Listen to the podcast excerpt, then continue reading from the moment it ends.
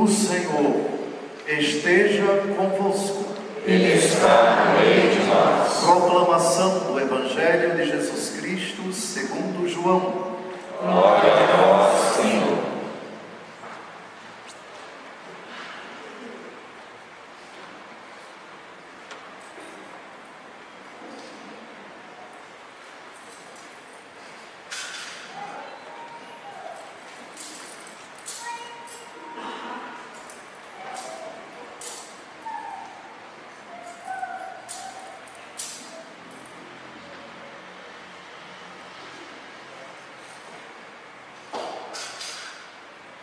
Naquele tempo, houve um casamento em Caná da Galileia.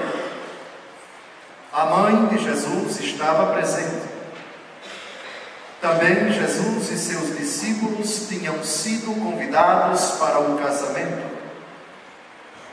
Como o vinho veio a faltar, a mãe de Jesus lhe disse: Eles não têm mais vinho.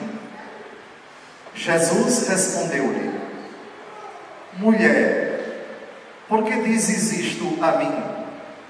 Minha hora ainda não chegou. Sua mãe disse aos que estavam servindo: Fazei o que ele vos disser. Estavam seis talhas de pedra colocadas aí para a purificação que os judeus costumam fazer. Em cada uma delas cabiam mais ou menos cem litros. Jesus disse aos que estavam servindo: Enchei as talhas de água. Encheram-nas até a boca. Jesus disse: Agora tirai e levai ao mestre Sala. E eles levaram. O mestre Sala experimentou a água que se tinha transformado em vinho. Ele não sabia de onde vinha, mas os que estavam servindo sabiam, pois eram eles que tinham tirado a água. O mestre Sala chamou então o noivo e lhe disse: Todo mundo serve primeiro o vinho melhor, e quando os convidados já estão embriagados, serve o vinho menos bom. Mas tu guardaste o vinho melhor até agora. Este foi o início dos sinais de Jesus. Ele o realizou em Caná da Galileia e manifestou a sua glória, e seus discípulos creram nele. Palavra da salvação. Glória a vós, Senhor.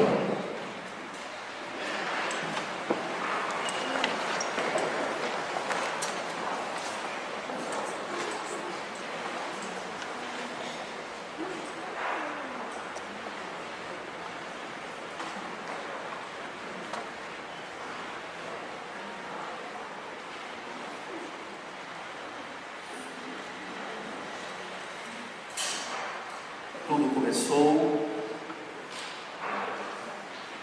em algum dia do ano de 1717, quando alguns pescadores do rio Aparecida descobriram uma imagem da Virgem Imaculada da Conceição. Num primeiro momento, sem a cabeça, depois esta foi encontrada. Durante muitos anos, essa imagem foi guardada na casa de um deles, que entregou essa imagem ao seu filho. Muitos anos depois, este construiu uma pequena capela em honra da Virgem, onde a imagem permaneceu durante muitos anos, objeto da peregrinação de muitos homens e mulheres simples do Vale do Paraíba. Esta imagem era muito frequentada, muito visitada.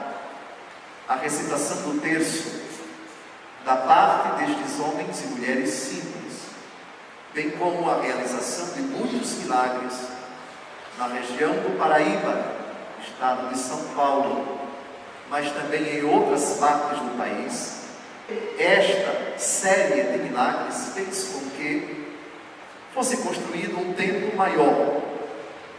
Mas a quantidade de pessoas neste templo não era suficiente. Era preciso construir uma igreja maior e isso foi feito. A atual Basílica Velha, o então bispo de São Paulo erigiu o episcopal santuário da Virgem Imaculada da Conceição, onde a imagem permaneceu, mas a essa altura a devoção à Virgem já se espalhara em todo o território nacional. Começara então, por necessidade, a construção do atual santuário em honra da Virgem Aparecida, consagrado, dedicado por sua santidade o Papa São João Paulo II, por ocasião da sua primeira visita ao Brasil no ano de 1980. Hoje é um dia especialíssimo para nós brasileiros, particularmente católicos, porque fazemos nossas como nunca, além do dia 8 de dezembro e das demais solenidades em honra da Virgem Maria as palavras do salmista do salmo responsorial da missa de hoje. Escutai, minha filha, olhai, ouvi isto, que o rei se encante com a vossa beleza. Este salmo foi redigido para significar a relação esponsal, isto é, de esposo para esposa, entre Deus e Israel. Israel é a esposa, Deus, Javé, é o esposo. É também um salmo entoado nas cerimônias de casamento entre os judeus. Mas desde cedo, entre os cristãos, sobretudo, este salmo passou a ser aplicado à relação entre Jesus e sua esposa, a igreja. Mas onde está a igreja? Aí está também a Virgem Maria a filha insigne da igreja, que é também mãe da igreja. Olhando, sobretudo, a segunda leitura que nós acabamos de ouvir, trata-se de um salmo messiânico, de um salmo eclesiológico e de um salmo mariano. Messiânico, porque se refere ao Messias um dia haveria de vir e desposaria a sua esposa, a igreja. O que Israel é para Javé no Antigo Testamento, a igreja é para Jesus no Novo Testamento. Temos então dois, duas alianças, dois pactos, dois testamentos, duas alianças esponsais. Deus desposa Israel: Olhai, minha filha, ouvi isto, que o rei se encante com vossa beleza. No Novo Testamento é o rei Jesus e esta esposa ornada de ricos presentes, ornada de grandes predicados, é a Santa Igreja. Mas onde está a igreja? Aí está Maria. E não se pode falar de Israel sem falar de Maria, e vice-versa. Da mesma forma que não se pode falar da igreja sem falar de Maria, e vice-versa. Onde está Maria, aí está a igreja. Com exceção da pecaminosidade dos membros da igreja, não da igreja, porque a igreja não peca, enquanto tal, ela, como realidade mistérica, constituída de corpo, de membros e cabeça, nós somos os membros do corpo de Cristo. O corpo de Cristo é a igreja e a cabeça da igreja é Cristo. E se não existe corpo sem cabeça, não existe igreja sem Cristo. E afirmar que a igreja peca é dizer que a cabeça dela também peca, o que seria blasfêmia, já que uma das notas características da igreja é a santidade. Creio a igreja uma, santa, católica e apostólica. Tudo que diz respeito aos méritos, às virtudes, à graça que inunda a Santa Igreja, que é santa por antonomasia, porque foi querida por Cristo, porque é animada pela graça de Cristo, porque tem por cabeça Cristo, o santo por excelência, o mesmo se aplica à bem-aventurada Virgem Maria. As leituras que nós acabamos de ouvir oferecem-nos uma catequese muito preciosa a respeito do papel, a respeito da importância, a respeito dos predicados, do valor da Virgem Maria para a nossa fé. Sim, o objeto da nossa fé é Jesus. Sim, só Jesus salva. Ele mesmo disse: Ninguém vem ao Pai senão por mim. Eu sou o caminho, só Ele é o caminho. Eu sou a verdade, só Ele é a verdade. Eu sou a vida, só Ele é a vida. Ocorre que essas verdades todas não ficam obscurecidas quando nós afirmamos, em consonância com a Escritura, que a bem-aventurada Virgem Maria é o que afirmaremos nos próximos minutos. São Paulo, na primeira carta a Timóteo, capítulo 2, versículos de 4 a 5, diz que Deus quer que todos os homens se salvem e cheguem ao conhecimento da verdade. No versículo seguinte, versículo 5 diz: Só há um Senhor, só há um só mediador entre Deus e os homens, Jesus Cristo, o homem. Isso é uma verdade de fé. O único mediador entre Deus e os homens é Jesus. Isso é ponto pacífico para os católicos. Mas eu vou apresentar algumas perguntas para introduzir temas que não são pacíficos entre os outros cristãos não católicos, excetuados os ortodoxos, que acreditam naquilo que vamos afirmar agora. A primeira pergunta é: a intercessão da bem-aventurada Virgem Maria ofusca, ofende, agride a única mediação de Cristo entre Deus e os homens? Respondemos que não, não ofusca Antes, explicita a sua eficácia. Segundo, elogiar a Virgem Maria, como os católicos fazem, é uma forma de obscurecer Jesus? Não! E provaremos isto com a própria Escritura. E, finalmente, os méritos da Virgem Maria, a sua intercessão, o seu auxílio, são antibíblicos, como dizem alguns cristãos. A resposta é absolutamente negativa. Por isso, dividiremos a nossa homilia em três momentos. O primeiro momento vai tratar da Virgem Maria como modelo a ser imitado. Depois, como recurso a ser suplicado. E depois, como companheira no céu que nos auxilia aqui na terra. Todos os santos, na verdade, eles têm essa tríplice dimensão, essa tríplice importância para todos nós, homens, e não apenas aos cristãos, e não apenas aos cristãos católicos. Eles são modelo para imitação, auxílio na intercessão e companheiros na missão. Vamos então à primeira importância da Virgem Maria porque esta mulher, eu digo mulher, e é um dos maiores qualificativos da Bíblia a respeito da Virgem. O próprio Jesus quis chamar a sua mãe de mulher. Duas vezes no Evangelho segundo João.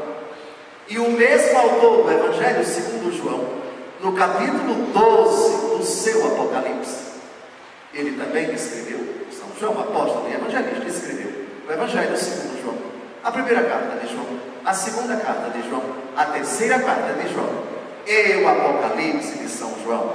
Ele teve o privilégio de receber a mãe de Jesus na sua casa, que segundo uma antiquíssima tradição, era na diocese de Éfeso, uma das sete igrejas do Apocalipse, atual Turquia. Esta casa ainda hoje existe e é objeto de peregrinação de milhares e milhares de fiéis todos os anos para a cidade de Éfeso, atual Turquia. Pois bem, a primeira coisa que se deve dizer da Virgem é que ela merece ser elogiada. O maior elogio a respeito da Virgem partiu do arcanjo Gabriel. Ave cheia de graça. Nenhuma criatura humana teve esse privilégio de ser honrada com um título tão insigne, tão eloquente, tão honroso, tão nobre. Na língua grega, a expressão que caritomene é muito mais do que agraciada, como algumas Bíblias protestantes traduzem Lucas capítulo 1, versículo 28, ou então favorecida, não, é caritomene, é cheia de graça, é plenamente repleta da graça. O termo é tão forte que mais que repleta, é quase que transbordante, porque não cabe em si, porque se derrama porque ultrapassa a sua própria pessoa, tamanha é a quantidade da graça. Esse é o maior elogio que se pode prestar à Virgem Maria. O segundo elogio, Santa Isabel a define como mãe do meu Senhor. A Virgem, depois da gravidez, depois que ela concebeu Jesus no seu ventre, após a visita do mesmo arcanjo, no mesmo diálogo, que a tradição chama de anunciação, ela segue às pressas as montanhas de Ain Carim. Quando saúda Isabel, Isabel diz: Mas onde me vem esta honra? Que a mãe do meu Senhor venha a mim. Mãe do meu Senhor. Eis um título que merece ser recordado no dia 12 de outubro. Não é uma mulher qualquer, não é uma mãe qualquer. É a mulher que é a mãe do meu Senhor. E o meu Senhor, dizem os cristãos, é Deus. Deus que se fez carne no ventre dela. Daí tiramos muitas conclusões. A primeira, ela foi a única mãe cujo filho teve o privilégio de escolhê-la. Nenhum de nós teve o privilégio de escolher a nossa mãe. Jesus foi o único filho que, por ser Deus, teve o privilégio de escolher a mãe que ele quis e em cujo ventre ele quis se encarnar. Mas isso é de uma importância tremenda para a Virgem, uma entre todas. Cantamos no belo hino mariano, ela foi a escolhida. Poderia ser qualquer uma, diz aquele que não nutre simpatia por ela. Podia. Mas a frase não pode terminar aí. Se podia ser qualquer uma, a questão é que Deus quis que fosse ela, e ponto final. Portanto, trata-se de uma criatura escolhida por Deus para ser a mãe do Verbo encarnado, a mãe da segunda pessoa da Santíssima Trindade que se encarnaria. Passemos agora a outro elogio de Santa Isabel. Bem-aventurada és tu que creste, porque se hão de cumprir as coisas que da parte do Senhor te foram ditas. Maria é bem-aventurada por ser crente. Nós costumamos tributar, nós católicos, eu não digo erradamente, eu não digo indevidamente, mas imprecisamente, os cristãos não católicos de crentes. É verdade que eles são crentes, mas é verdade que, primeiramente, nós somos crentes, e mais, a mãe de Jesus é a primeira crente. Bem-aventurada és tu que creste. Santo Agostinho, refletindo essa frase, diz: De nada adiantaria a Maria gerar Jesus no seu ventre, se ela não tivesse gerado o primeiramente no seu coração. Eis a primeira geração de Jesus no ventre de Maria. Ela creu. E não creu quando foi visitar Isabel. Acreditou no que o anjo falou. Por isso, por obra do Espírito Santo, o Verbo foi concebido, foi gerado, a humanidade do Verbo foi gerada no ventre de Maria, acontecendo o que? O mistério da encarnação, da união hipostática, dizem os padres da igreja, diz a Santa Teologia Católica, da natureza divina com a natureza humana, na única pessoa divina do Verbo, um mistério que somente a fé aceita, e nós temos fé, e nós aceitamos esta verdade definida pela igreja e contida explicitamente na palavra de Deus. Outra coisa muito importante é que tudo aquilo que Jesus, enquanto homem, teve, recebeu da Virgem. São José não teve participação alguma na geração da humanidade do Verbo no ventre de Maria. Ela mesma disse: Como se para isso? Se eu não conheço homem algum. Portanto, Maria foi concebida por obra do Espírito Santo, sem o concurso de varão sem a participação de um homem, de São José ou de quem quer que seja. Ora, isso quer dizer que Jesus herdou, do ponto de vista não somente espiritual, porque ele aprendeu com Maria, aprendeu com José, cresceu em estatura, sabedoria e graça diante de Deus e dos homens, e muito do seu crescimento, do seu aprendizado, ele deveu a Maria e a José, mas herdou também traços genotípicos. Traços fenotípicos. Genótipo e fenótipo são critérios, são categorias da genética. O genótipo é a bagagem, digamos assim, é, genética que está no código da vida de cada um, que é único e que é irrepetível, no seu DNA. Portanto, geneticamente, Jesus é tudo de Maria, mas é uma pessoa diferente dela. Isso quer dizer que os traços físicos de Jesus tornam-no muitíssimo parecido com sua mãe. Nós não podemos dizer que somos muitíssimos parecidos com nossa mãe ou nosso pai, porque em nós há traços dos genótipos do pai e da mãe, e do fenótipo, isto é, da aparência externa, dos sinais físicos, nós temos sinais, ora do pai, ora da mãe. Mas Jesus não, é tudo da mãe. E mais, o sangue de Jesus derramado na cruz é todo, seja do ponto de vista do fator RH positivo ou negativo, se foi A positivo, a Virgem, ele também teve esse sangue. Se foi B, positivo ou negativo da mãe, o sangue dele foi também com esse mesmo fator, esse mesmo tipo e esse mesmo fator. Se foi O, se foi AB, não interessa. Não interessa. Se foi doador universal, se foi receptor universal, não interessa é tudo da mãe. Mas olha que beleza poder dizer isso, decorrente do mistério da encarnação, a quem é cristão e não nutre nenhuma simpatia por ela. Quem é que te salva? O sangue de Jesus. De onde ele veio, me responda, por favor. Diga-me de quem é este sangue. Diga-me de onde veio este sangue. Do ventre da Virgem, o sangue da Virgem. Ela que foi o templo, ela que foi o receptáculo. Foi a partir dela que veio a salvação. Foi a partir do seu sim que veio a salvação. Outro texto muito importante a respeito das virtudes da Virgem, algo que deve ser dito nesse domingo tão solene, vem dos próprios lábios da Virgem Maria, no seu Magnificat, na casa de Santa Isabel, no mesmo capítulo 1 do Evangelho, segundo Lucas, ela diz: O poderoso fez em mim maravilhas. E por causa disso, no futuro, doravante, todas as gerações me proclamarão bem-aventurada. Isso é uma profecia, é bíblica, veio dos lábios da mãe de Deus. Ela não disse isso para buscar a glória dela. São Paulo disse: quem se gloria, glorie-se no Senhor. Ela começa, aliás, o seu magnífico dizendo: A minha alma engrandece o Senhor, exulta meu espírito, não em mim, mas em Deus, meu Salvador. Porque ele olhou para a humildade de sua serva.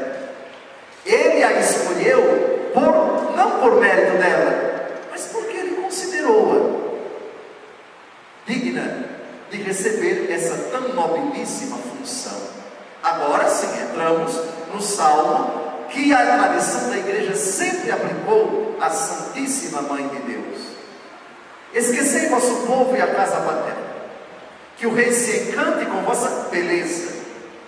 Não nos foi dado até agora, a não ser a pouquíssimas criaturas, a saber, os pastorinhos, Lúcia, Jacinta e Francisco, na segunda década do século XX, em Portugal, a Santa Bernadette Subirus, na França, em Lourdes, as videntes de La Salette, E há outros videntes que tiveram o privilégio de contemplar o rosto da Virgem.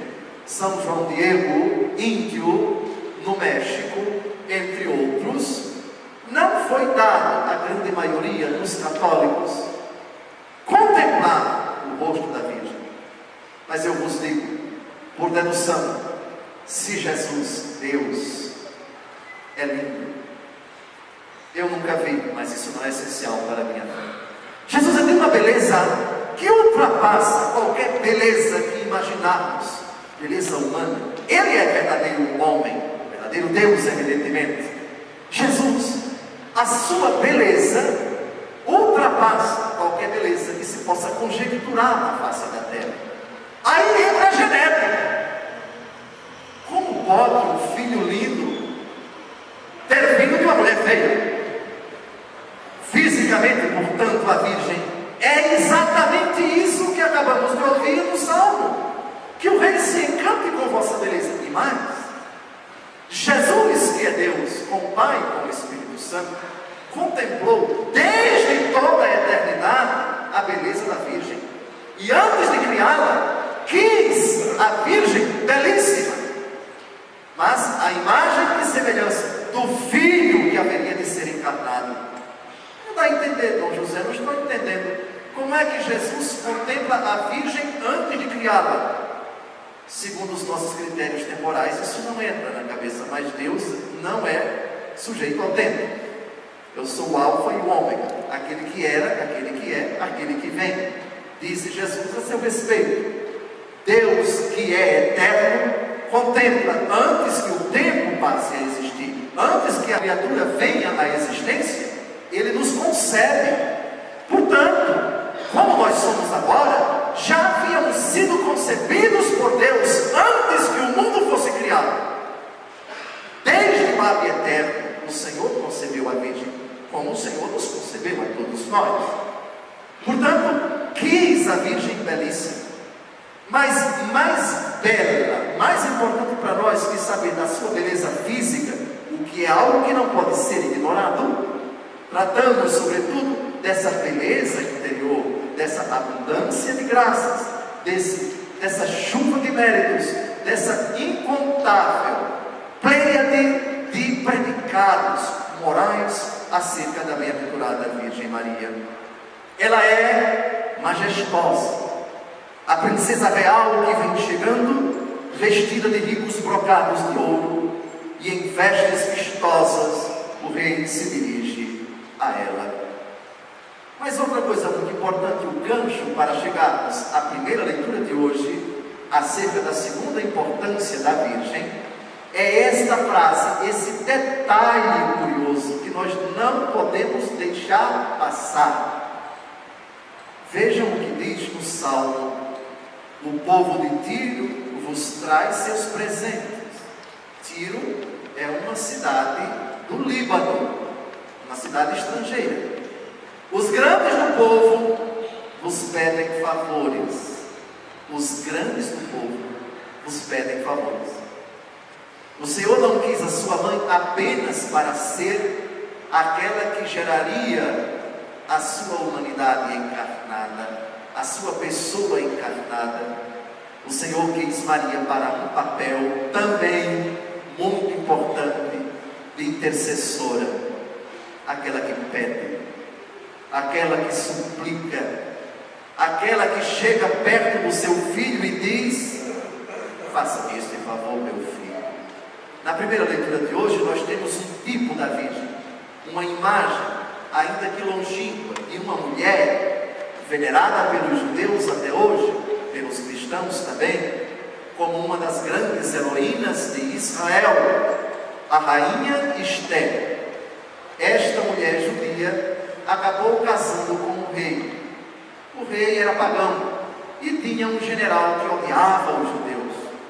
Esse general conseguiu convencer o rei a exterminar os judeus. O estupim de tudo isso foi um judeu que era muito amigo de Esther, que era uma mulher dentre tantas judias do reino pagão, ele não queria se dobrar, se recusava a se ajoelhar diante do general, do rei. eu só me ajoelho diante de Deus. Esse general nutriu um ódio por ele e decidiu se vingar. Conseguiu que o rei assinasse um decreto determinando que em dia tal todos os judeus fossem exterminados. A rainha Esté soube. Então, ela disse: Vou agir, vou interceder. Corria um risco tremendo. Mulher naquele tempo, mesmo rainha, não tinha muita vez e muita voz junto ao rei, mas ela foi ao encontro do rei. Primeiro, revestiu-se com vestes de rainha, preparou-se, lançou mão de uma arma poderosa que uma mulher, quando quer conseguir algo de um homem, dispõe o charme, a elegância, e não poupou esforços, vestiu-se com vestes de rainha e entrou no interior do palácio real, à frente à residência do rei. O rei estava sentado na sala do trono. Ao ver a rainha, olhou para ela com agrado e estendeu-lhe o cetro de ouro que tinha na mão. Ou seja, eu me agradei de você. Você é bem-vinda, peça o que você quiser e eu lhe dou. O rei então diz: O que me pedes, Esther? O que queres que eu faça? Ainda que me pedisses a metade do meu reino, ela te seria concedida.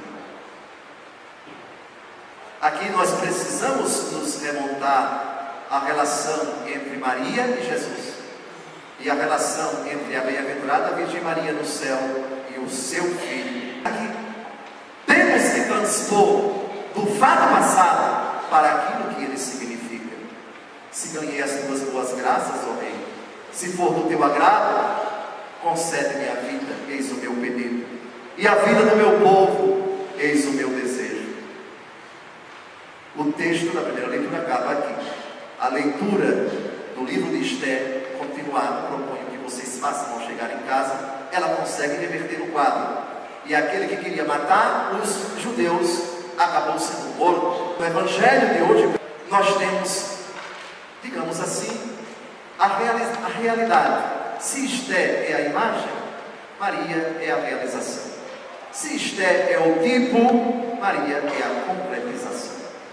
Quis o Altíssimo, quis o Todo-Poderoso que Jesus iniciasse sua vida pública numa festa de casamento. Era o comecinho da sua vida pública. Estamos na Galileia, uma cidade que fica ao norte. Galileia é a parte é, mais norte, é a parte norte de Israel. Pois bem, uma cidade pequena. Jesus foi convidado, os apóstolos foram convidados, a mãe de Jesus estava presente. O vinho veio a faltar. A mãe de Jesus lhe diz: Eles não têm mais vinho. A iniciativa é dela. Jesus podia tomar a iniciativa. Ele, na condição de realizador do milagre, de taumaturgo, mas quis esperar que a mãe agisse. Isso não pode passar despercebido na nossa vida, amados. Sim, é Jesus que realiza o milagre, sem dúvida. Mas como nas bodas de Caná, e Jesus é o mesmo ontem, hoje e o será por toda a eternidade. Hebreus capítulo 13, versículo 8. Ordinariamente também ele espera a intercessão dela, o pedido dela, a súplica dela. Se Jesus é o mesmo e esperou a Virgem pedir aqui na terra, não é diferente no céu. Jesus responde de uma forma muito catequética, não debochada, não irônica, não de exclusão da sua Santíssima Mãe. Essas afirmações são importantes para que nós compreendamos a frase de Jesus. Mulher, porque dizes isto a mim? Minha hora ainda não chegou.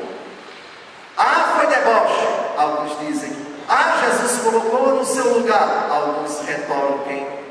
Não, nem deboche, nem ironia, nem indiferença.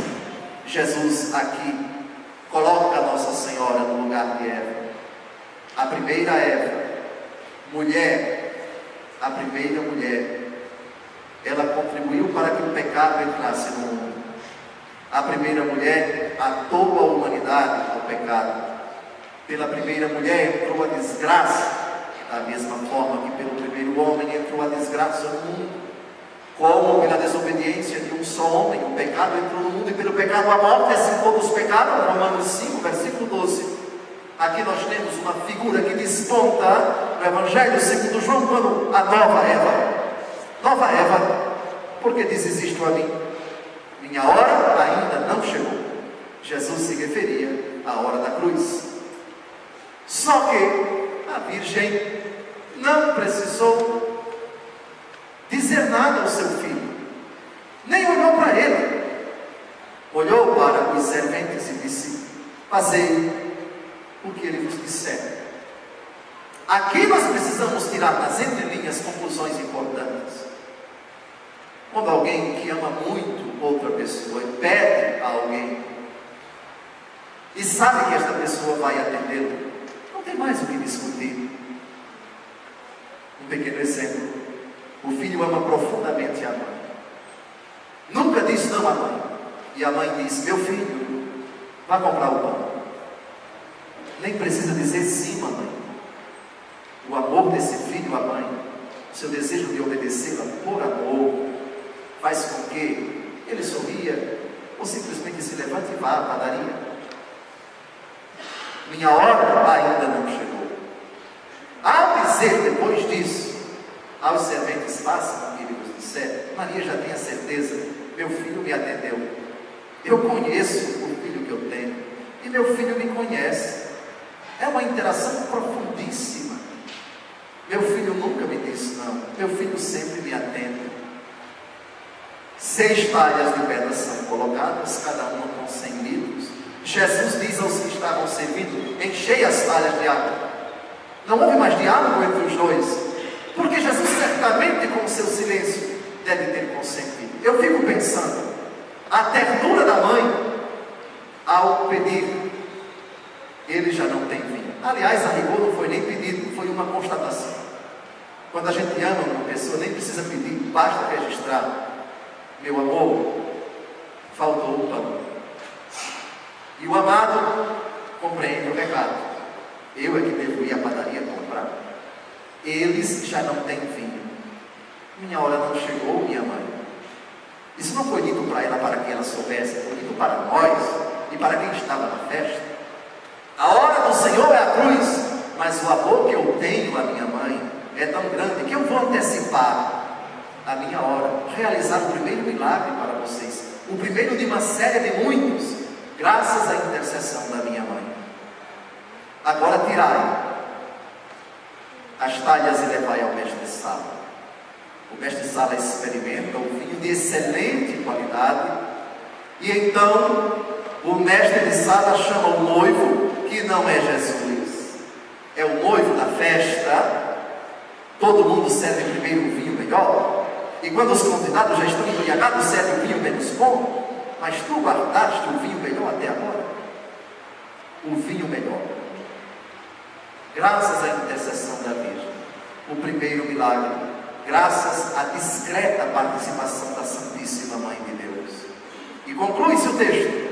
Esse foi o primeiro milagre, o início dos sinais de Jesus, e ele o realizou em Caná da Galileia e manifestou sua glória, e seus discípulos creram nele.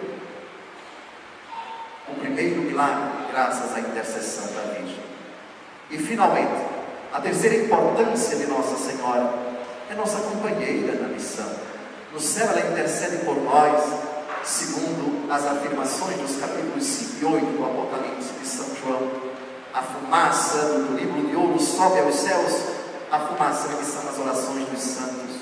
Os céus, continuamente, eles intercedem por nós junto a Jesus, com muito mais razão a sua Santíssima Mãe, com muito mais mérito, com muito mais força, com muito mais eloquência, porque sempre profundamente unida ao seu Filho, ela esteve aqui na terra e com muito mais razão, e da mesma forma no céu.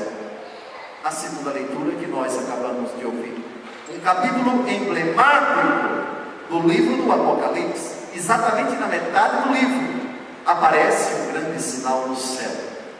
Uma mulher vestida de sol. Tendo a lua debaixo dos pés, e sobre a cabeça uma coroa de doze estrelas. Quem lê em paralelo os capítulos 3 do livro do Gênesis e o capítulo 12 do Apocalipse, compreende bem que essa mulher é a igreja, que essa mulher é a Virgem Maria. Porém, inimizade entre ti e a mulher, entre tua descendência e a dela, disse o Senhor Deus à serpente, que é personificação do demônio, aquele que levou Adão e Eva a pecar. Tu lhe ferirás o calcanhar enquanto ela te esmagará a cabeça. No capítulo 12 do Apocalipse, também aparece esta primitiva serpente, diabo, Satanás, o sedutor de todas as pessoas aqui da terra.